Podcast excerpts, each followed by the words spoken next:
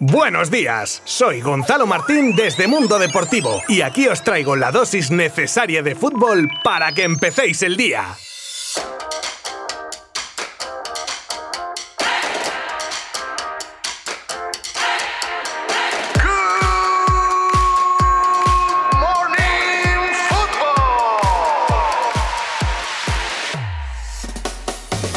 No pudo ser, y en esta ocasión la diosa Fortuna le dio el pase a la final a una selección que ni propuso, ni creó, ni quería, ya que desde antes de que acabase el partido ya parecía estar deseando que llegasen los penaltis para alcanzar el resultado final, que es el de la eliminación de España. De todas maneras, sin esperarlo al principio del torneo, la Roja puede sentirse muy orgullosa, al igual creo yo que sus aficionados, del trabajo realizado en la Eurocopa, y perdemos un partido, pero ganamos a un grupo con mucho, mucho futuro. La verdad es que como creo que casi todo el mundo que me esté escuchando vio el partido de ayer, poco más voy a poder añadir. Una selección que no dejó de tomar la iniciativa en todo el partido y que incluso después del gol de Chiesa en una jugada de contraataque, siguió a lo suyo. Consiguió el empate por medio de Morata y sin bajar la intensidad ni la presión ni el estilo ni un segundo. Quizá en la segunda parte de la prórroga, con la salida de Busquets del campo y la disolución del doble pivote, la selección tuvo algún momento de duda, pero se llegó a los penaltis una vez más y los italianos estuvieron más acertados con el agravante de que los fallos españoles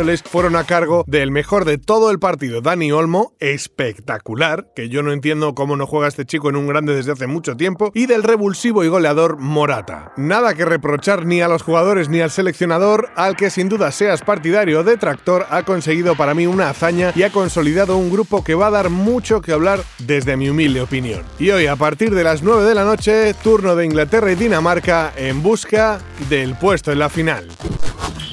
La Copa América ya tiene final. La competición homóloga a la Eurocopa de Latinoamérica tenía esta noche la segunda semifinal de donde saldría el rival para competirle a Brasil el título y con un empate a uno al final de los 90 minutos entre Argentina y Colombia con goles de Luis Díaz para los cafeteros y de Lautaro tras una nueva asistencia de Messi para los albicelestes se llegaba a los penaltis, una tanda de lanzamientos que alzaría como protagonista al portero Emiliano Martínez que pararía tres penaltis para dar la ansiada final a Leo Messi que se verá las caras con su amigo Neymar en la final de finales entre Brasil y Argentina.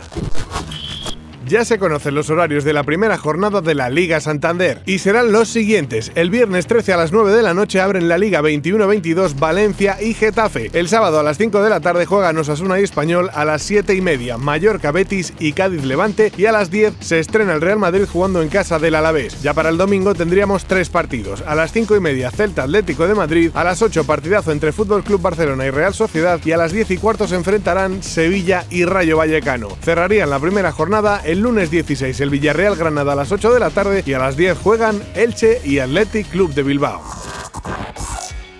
La última de Tebas a Pep. ¿Habrías ganado tantos títulos sin dopaje económico? Estaba clarinete que Tebas no iba a tardar en contestar a Pep Guardiola tras las declaraciones del entrenador del City sobre Tebas que debería aprender de la Premier. Y este ha entrado al trapo atacando al de San Pedro diciendo que debería preocuparse más del City y sus propietarios que solo son destructores de dinero y termina preguntándole si habría ganado tantos títulos sin dopaje económico.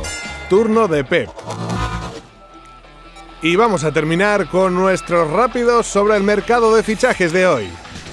Aunque ya estaba palabrado, ya podemos decir que es oficial el fichaje de Akraf Hakimi por el PSG, que si consigue completar su plantilla con todos los nombres que suenan, puede crear un equipo temible, a priori, que ya se sabe que luego hay que demostrarlo. El PSG paga 60 kilos al Inter y firma un contrato con el lateral de 22 años hasta 2026.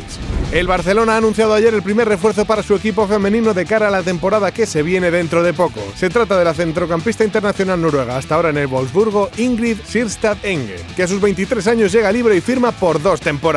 Y por último, si el culebrón Sergio Ramos ya ha llegado a su fin, el otro gran culebrón, el de Mbappé, continúa y lo que te rondaré morena. Nada se sabe de su futuro, pero no deja de poner en redes sociales mensajes hacia su actual equipo, como su última publicación, donde escribía PSG Family con dos corazoncitos con los colores del equipo parisino. Recordamos que termina contrato el año que viene y que el Real Madrid anda al acecho. Y mañana mucho más. Un saludo. Adiós. Mundo Deportivo te ha ofrecido Good Morning Football, la dosis necesaria de fútbol para comenzar el día.